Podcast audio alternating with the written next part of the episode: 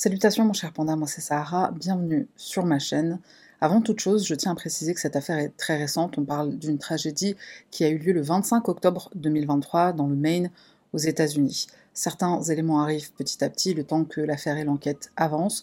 Je ferai donc une mise à jour en description quand on aura plus d'éléments. Au moment où je termine l'écriture de cette vidéo, le président américain Joe Biden est en route vers le Maine pour apporter son soutien aux victimes et porter le deuil national. Pour mieux comprendre ce drame, je voudrais aborder un sujet lié à ce qu'il s'est passé, le complotisme. Aujourd'hui, on est nombreux, nombreuses à exprimer nos opinions, nos croyances sur les réseaux sociaux. Certaines personnes prétendent être traquées par le gouvernement, d'autres entendent des voix qui les poussent à croire qu'on est observé, analysé un peu à la Big Brother ou un des épisodes les plus dark de Black Mirror. C'est un phénomène qui doit être pris au sérieux parce que la paranoïa peut être le symptôme d'une maladie mentale, et les gens instables peuvent être de vraies bombes à retardement. Alors attention, je ne dis pas que les personnes atteintes de troubles mentaux sont toutes des dangers publics, mais penser qu'on est soi-même visé et traqué par le gouvernement alors que c'est totalement faux, être victime d'hallucinations auditives, c'est quelque chose de très sérieux. Hermione le dit dans la Chambre des Secrets, même dans le monde des sorciers, entendre des voix, c'est pas bon signe. Ça peut être un symptôme d'une maladie mentale, et si j'en parle en introduction, c'est pour que tu puisses mesurer à quel point je suis convaincue que la fusillade de Lewiston aurait pu être évitée si on avait pris plus au sérieux la santé mentale du meurtrier. Le 25 octobre 2023, une soirée tranquille à Lewiston prend une tournure inattendue. Lewiston, c'est une ville située dans l'État du Maine, dans le nord-est des États-Unis. C'est un des États qui habituellement compte le taux d'homicide le plus faible du pays. Lewiston, c'est la deuxième plus grande ville de l'État après Portland. Elle se trouve près de la frontière avec le Canada. La rivière Androscoggin longe cette ville, ce qui en fait un cadre idyllique, comme tu peux le constater sur ces images. En ce soir du mercredi 25 octobre, les enfants s'amusent et font la fête dans une salle de bowling appelée le Just-in-Time Recreation, parfois appelée aussi Spare Time. On retrouve ces deux noms dans la presse parce que le bowling a changé de nom, mais certains habitués continuent de l'appeler le Spare Time. Et pas très loin de là, dans le restaurant Chemengis Bar et Grill, des clients savourent leur plat. Soudain, à 19h56, un homme fait irruption dans le bowling. Il est mince, il a une barbe bien taillée, il porte un pull marron avec une inscription blanche au niveau du torse et un pantalon type cargo. Il avance d'un pas déterminé à l'intérieur du bâtiment. Contre son épaule, la crosse d'un fusil est placée pour résister au recul. Il ouvre le feu sur la foule. Le massacre commence. À 19h08, des appels au 911 affluent depuis le restaurant, situé à environ 6 km du bowling. Le bilan est terrible. Au total, 18 personnes sont mortes sous les coups de feu et 13 autres sont blessées. Le tireur est en fuite. Il a déjà frappé en deux endroits. Qui sait ce qu'il se passe dans sa tête et s'il compte aller ailleurs, continuer ce massacre? La police du Maine doit absolument retrouver le meurtrier et le mettre hors d'état de nuire. Chaque minute qui passe, les habitants se demandent s'ils ne vont pas ajouter leur nom à la liste des victimes. La police se lance dans une véritable chasse à l'homme, on sort les chiens, les hélicoptères. Le commissaire de sécurité du Maine, Michael Shoshuk, et ses équipes ratissent le périmètre et les alentours. On cherche à tout prix à arrêter le suspect qu'on aperçoit grâce aux caméras de surveillance sur les scènes de crime. Des photos de lui sont diffusées sur les réseaux sociaux et la police de Lewiston publie une photo de sa voiture qui est de couleur blanche. Aux alentours de 23h30, donc le soir du drame, la police retrouve la voiture à plus de 12 km de la ville, mais l'homme reste introuvable. L'angoisse monte d'un cran, personne ne sait où se trouve le tireur, est-ce qu'il en a vraiment fini? Les habitants du Maine reçoivent l'ordre de rester confinés chez eux pendant que les autorités poursuivent la traque.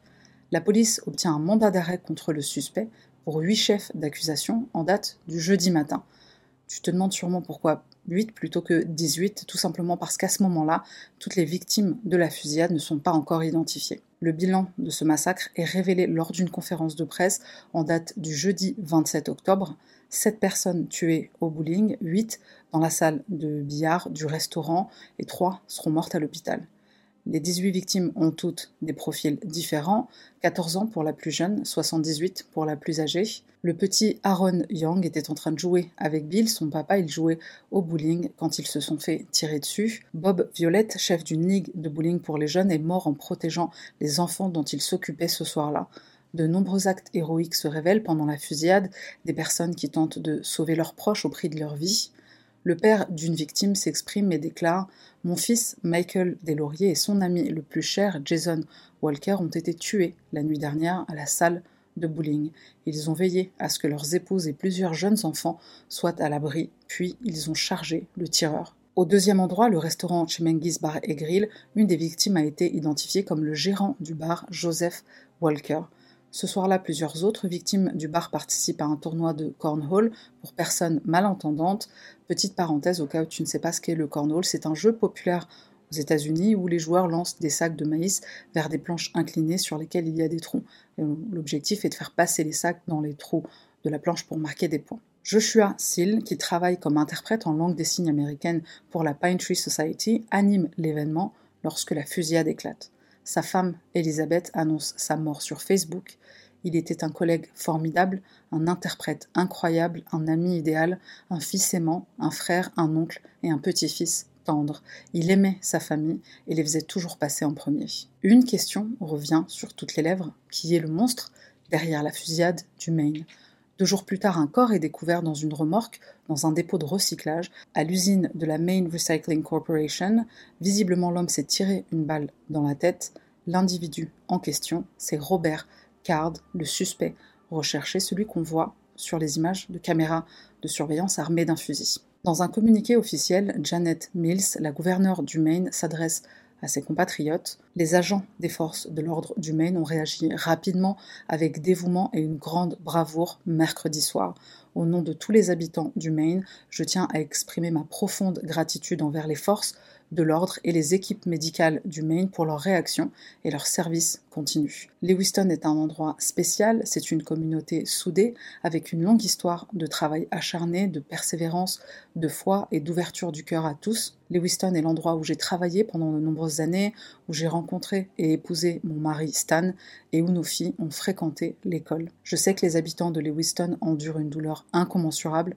J'aimerais pouvoir vous débarrasser de cette douleur, mais je vous promets que nous vous aiderons tous à porter ce chagrin. Cette déclaration officielle porte le nom de We Will Heal Together, nous guérirons ensemble.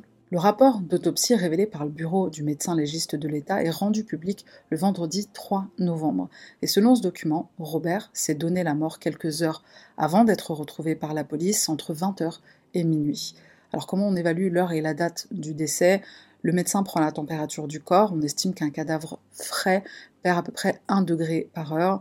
Comme le sang subit la gravité puisqu'il ne circule pas, des taches apparaissent petit à petit et on appelle ce phénomène livor mortis, alors que le processus rigor mortis concerne la raideur des muscles.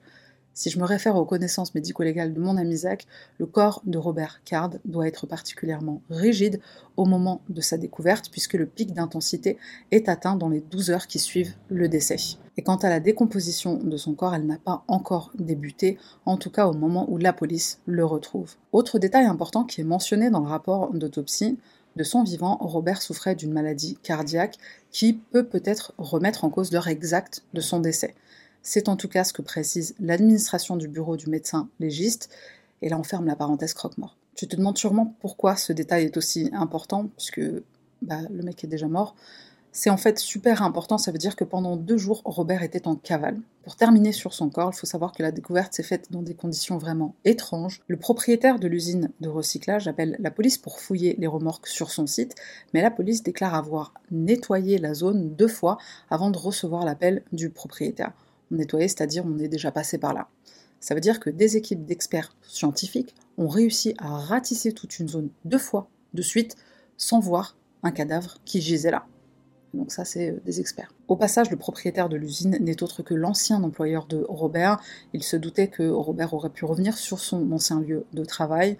Une des excuses que donnera la police plus tard pour expliquer comment c'est possible de nettoyer une scène deux fois sans trouver corps, c'est parce que l'usine de recyclage a deux euh, dépôts, enfin plutôt des sortes de parkings pour les remorques.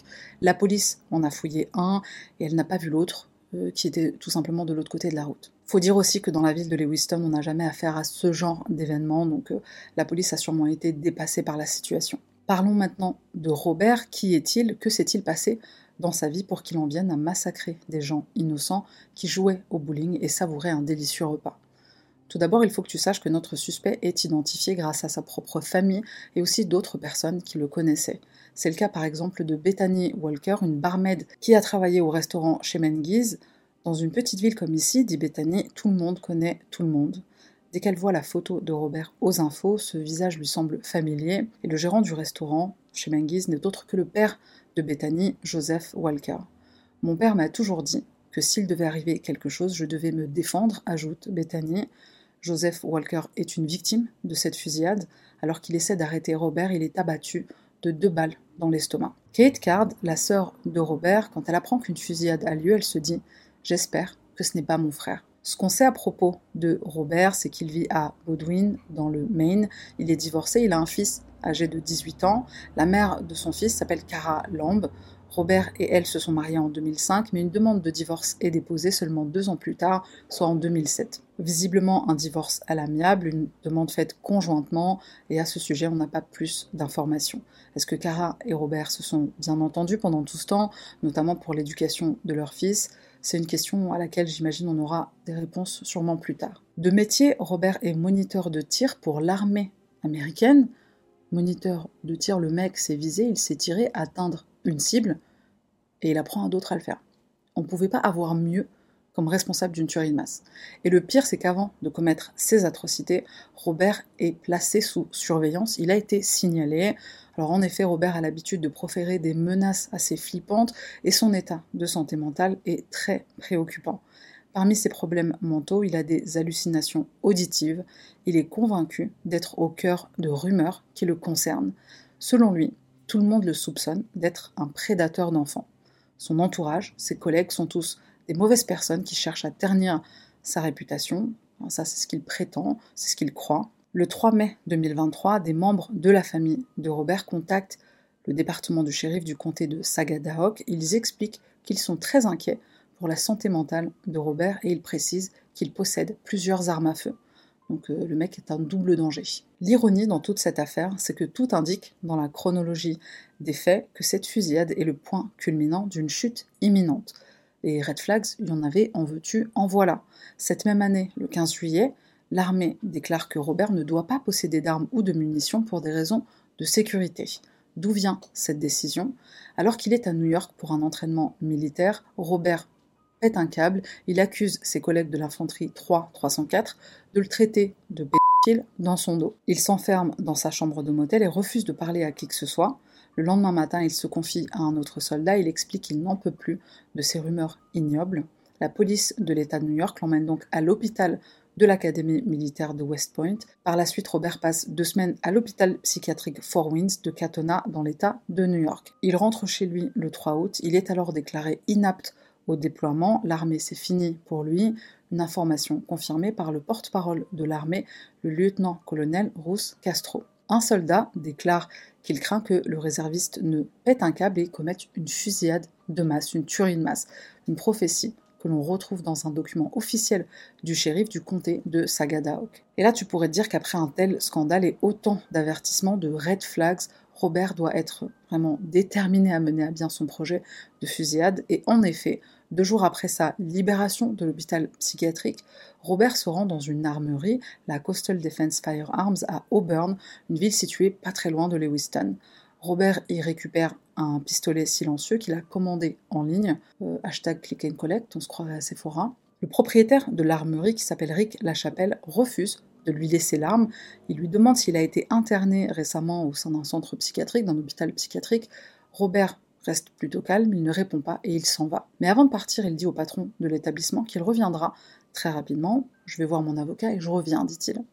Cette tentative d'achat de pistolet silencieux a lieu six semaines avant la fusillade. Comme je le disais un peu plus tôt, la famille de Robert, ils sont tous très inquiets à son sujet, ils sentent que quelque chose ne va pas. Par exemple, le fils de Robert, 18 ans, déclare à un adjoint du gouvernement que son père a commencé à prétendre que des gens disaient des choses sur lui en public, et ça aurait commencé au mois de janvier 2023. Sa famille ne fait que corroborer l'idée que Robert est dangereux, pas seulement dans ses propos qui sont inquiétants, Robert possède entre 10 et 15 armes à feu. Le bureau du shérif du comté de Sagadahoc envoie une alerte de type File 6 à des postes de police. Le but est de surveiller Robert. Alors File 6, c'est quoi? C'est un terme utilisé dans le jargon de la police américaine pour désigner une alerte ou une communication spéciale entre les autorités quand elles tentent de localiser une personne.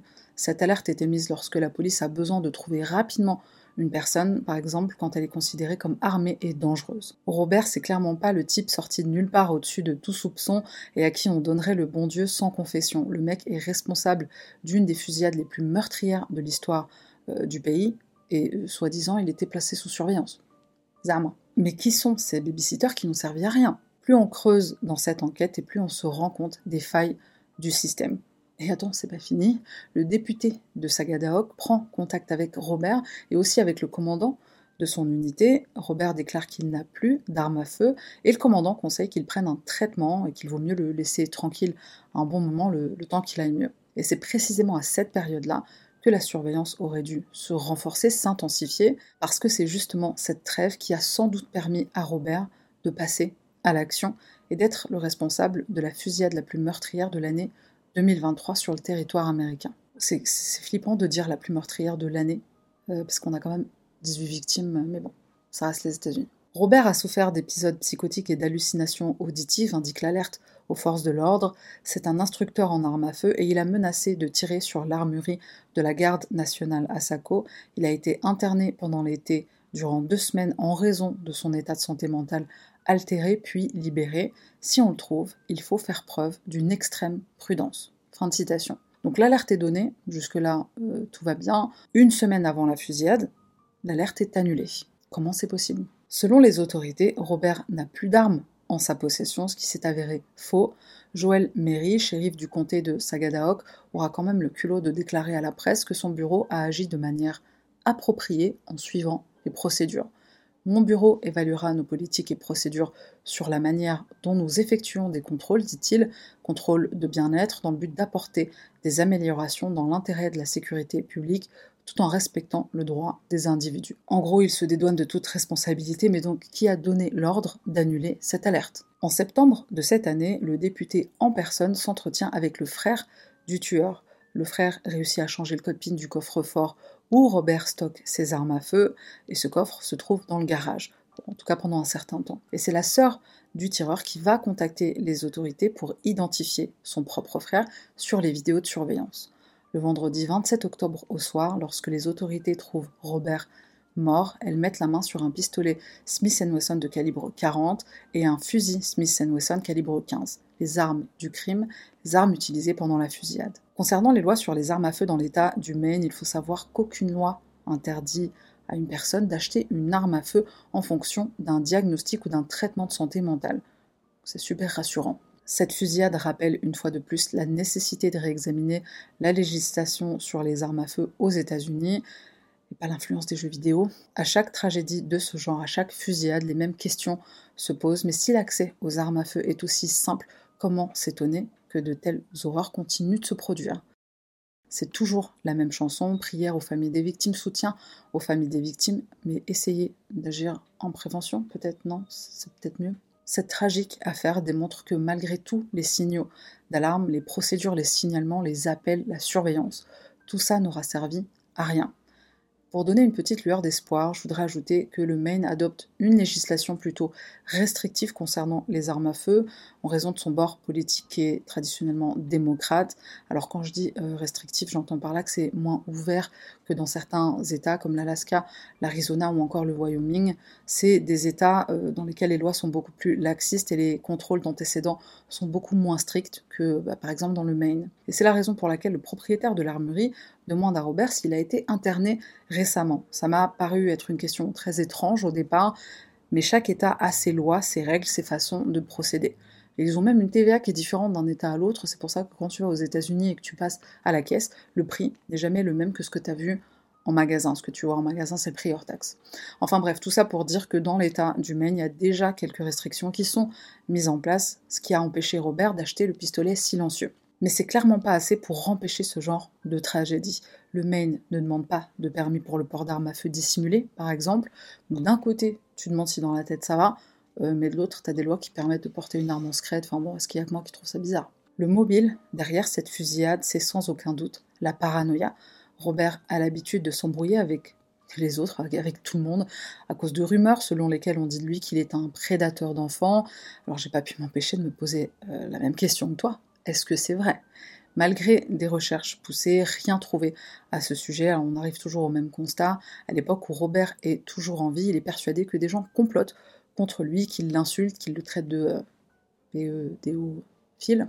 Et j'ai effectivement trouvé un Robert Card sur le registre national des prédateurs sexuels, un registre qui est public aux États-Unis, mais ce Robert-là n'est pas notre tireur. C'est un mec qui n'a rien à voir avec l'affaire, et d'ailleurs certains médias ont montré cette autre photo de l'autre personne plutôt que le vrai visage de Robert Card, comme quoi il faut vraiment vérifier ses sources avant d'affirmer euh, quelque chose qu'on soit journaliste professionnel ou youtubeur. Autre exemple, certains journaux affirment que Robert n'a pas choisi le bowling et le restaurant par hasard. Pour lui, ces endroits sont liés à ce complot contre lui. De nouveaux documents publiés par le bureau du shérif révèlent d'autres pistes inquiétantes.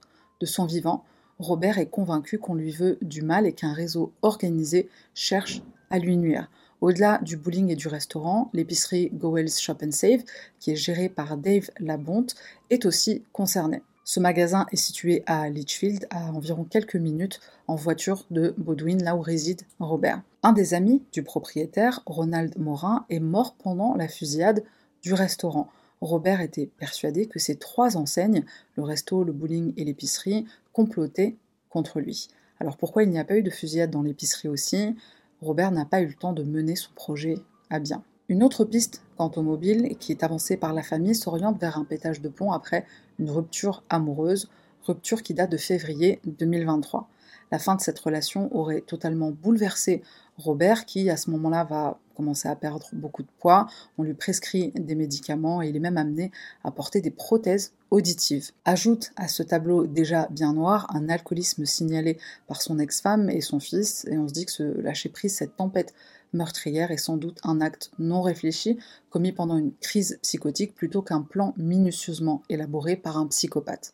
Certains proches de Robert pensent même qu'il comptait retrouver cette petite amie en question ou son ex-femme pour également les ajouter à la liste de fatalités ce soir-là. Ce qu'on sait avec certitude, c'est que Robert n'a jamais eu l'intention de survivre, son projet initial devait se terminer par sa mort. Il laisse chez lui une lettre destinée à son fils, lettre que la police retrouve lors d'une perquisition effectuée au domicile de Robert. Dans cette lettre, qui n'est pas encore révélée au public dans son intégralité, on sait que Robert y parle d'objets et à quels endroits il pourrait être retrouvé. Et c'est aussi dans cette lettre qu'on comprend que Robert n'avait jamais l'intention de rester vivant après cette fusillade. Une proche de Robert, sa belle-sœur, va faire un portrait assez positif de lui, mais gâché par ses troubles de la personnalité. Je connais Rob depuis toujours, il est silencieux, mais c'est la personne la plus aimante, travailleuse et gentille que je connaisse. Malheureusement, au cours de la dernière année, il y a eu un sacré déclin de sa santé mentale, c'était un vrai combat. Fin de citation. La même source montre que Robert est un sympathisant d'Elon Musk, Donald Trump. Il partage des tweets euh, pas très sympas envers les personnes transgenres qu'il assimile à des fous furieux. Et pour couronner le tout, il est très amoureux des armes à feu et il est aussi Corona sceptique. Un utilisateur d'X, anciennement Twitter, a réussi à sauvegarder quelques tweets likés et repostés par le tireur. Son activité sur ce réseau permet d'en apprendre un peu plus sur les centres d'intérêt de Robert, comme quoi certains trolls passent vraiment à l'acte. L'auteur Stephen King, qui est originaire du Maine, prend la parole au sujet de la tragédie les fusillades ont eu lieu à moins de 50 miles de chez moi. J'ai fréquenté le lycée à Lisbonne.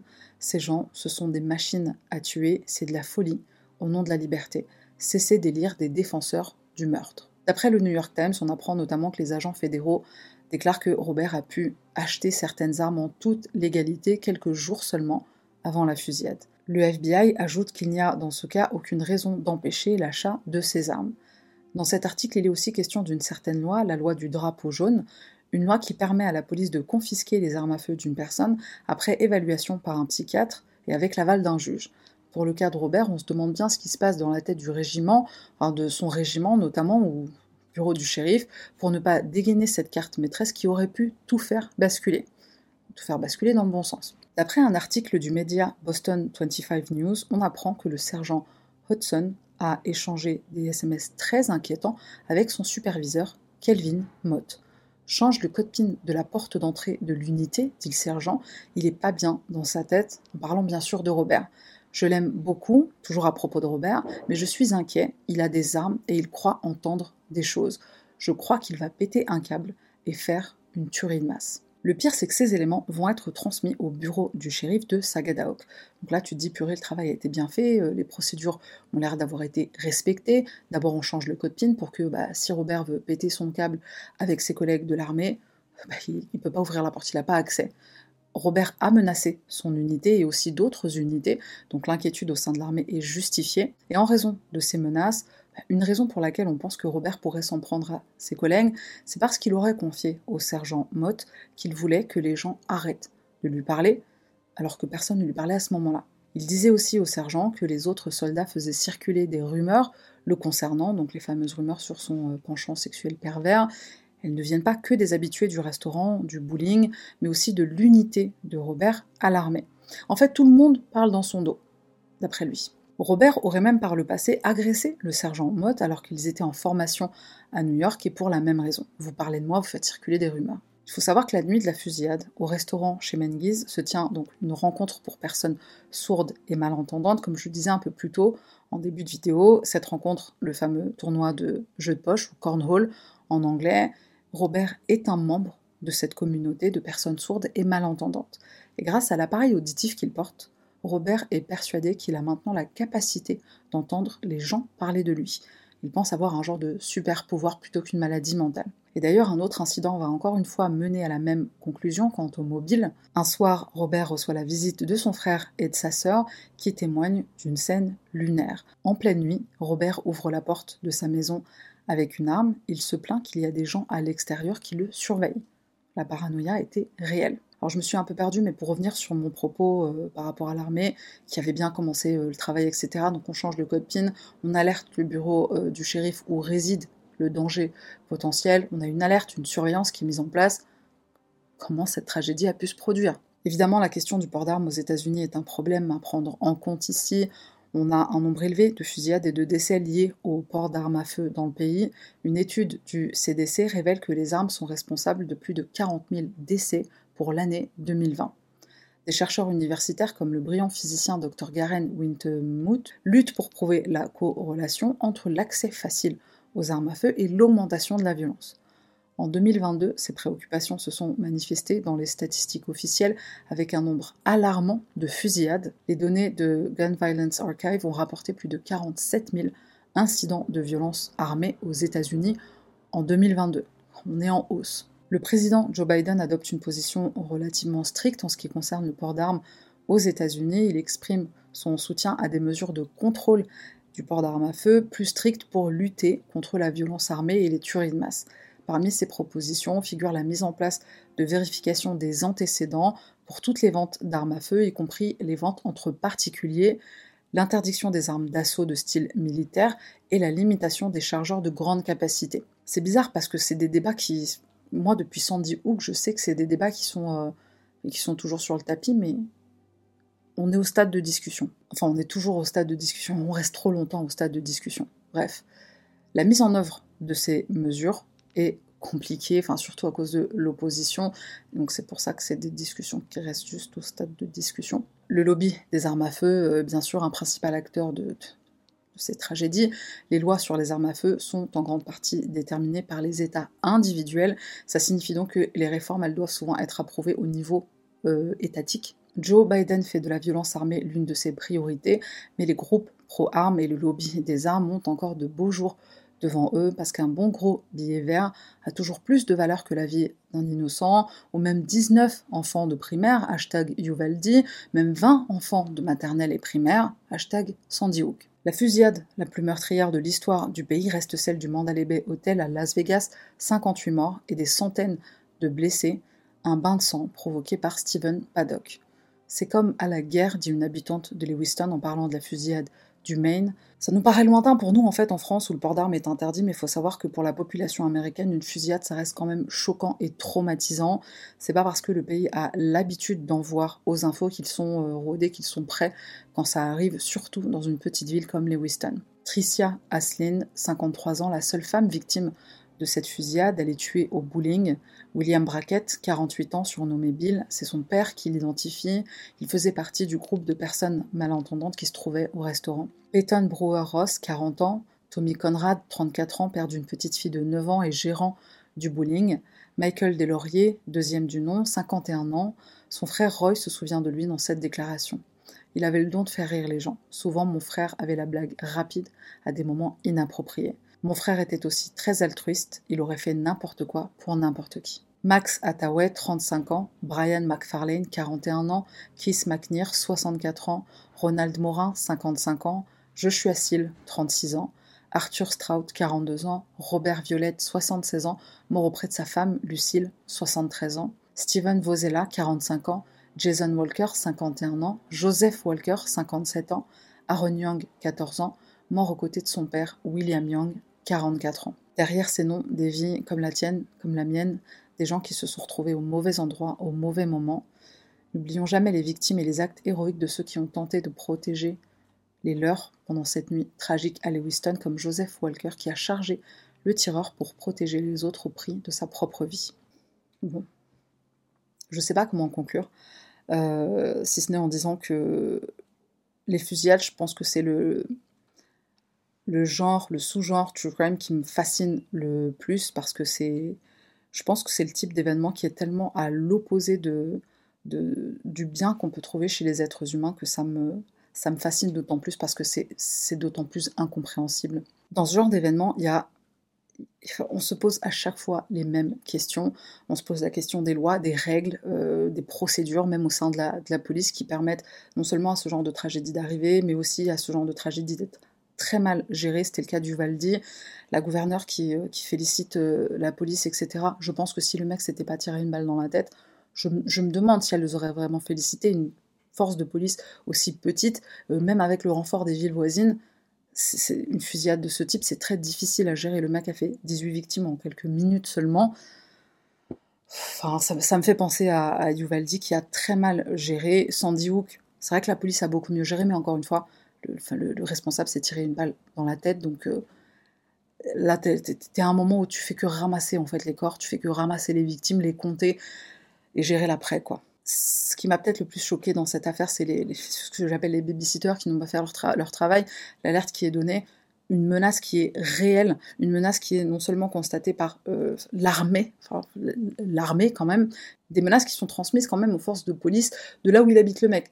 Jusque-là, tu dis, mais le taf était si bien fait. Pourquoi ça s'est arrêté? Pourquoi ça s'est arrêté? Pourquoi l'alerte a été supprimée? Je termine sur la lettre qui a été laissée au fils de, Robert, donc la lettre qui a été euh, retrouvée à son domicile. Visiblement, c'était une sorte de, manifeste, une sorte de euh, lettre de ce genre d'éléments, faut savoir que, alors que ce soit un manifeste, un journal intime ou euh, des lettres, euh, etc., c'était le cas pour euh, la fusillade de, Nashville, par exemple. J'ai fait une vidéo à, ce sujet, enfin sur cette autre tragédie-là, donc je te mets un lien quelque part si tu veux la voir. Audrey elle, qui est l'auteur de cette fusillade à Nashville, elle a laissé derrière elle ou derrière lui, alors visiblement c'était une personne qui était en cours de transition, née femme et qui transitionnait vers vers homme, mais c'était pas, il n'y avait rien d'officiel. Bon, je vais pas rentrer dans les bas, regarde la vidéo parce que j'en parle aussi justement. Mais donc, Audrey, elle, euh, aurait laissé 20 journaux euh, intimes que la presse et le public euh, voudraient voir rendus publics. Et parfois, ce genre d'élément est rendu public, donc manifeste, lettre, journal intime, etc.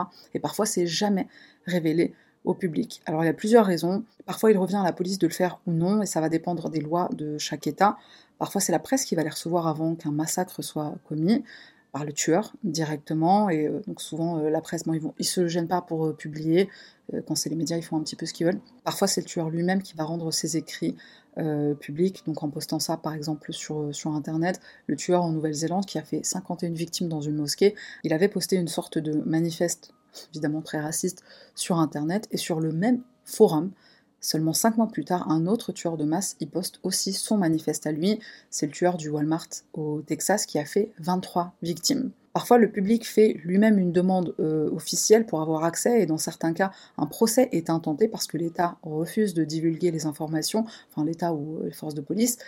C'était le cas pour la tuerie de Columbine, par exemple. Il y a un procès qui a été intenté au Sénat, procès qui a été remporté par le public. Donc imagine-toi que les gens ont intenté un procès à l'État en disant donnez-nous accès à ce que ces mecs ont écrit avant de faire ça. En général, les familles des victimes refusent que ces informations soient rendues publiques, tout simplement parce qu'elles estiment que d'autres pourraient s'inspirer et faire la même chose.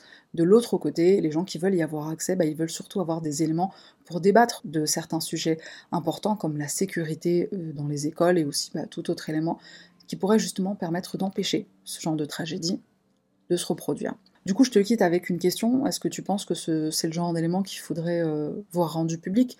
Est-ce que tu penses que ça devrait rester privé pour préserver les victimes, leurs familles? Laisse un commentaire. Merci d'être resté jusqu'à la fin. C'est tout pour moi et on se retrouve la semaine prochaine pour une nouvelle affaire.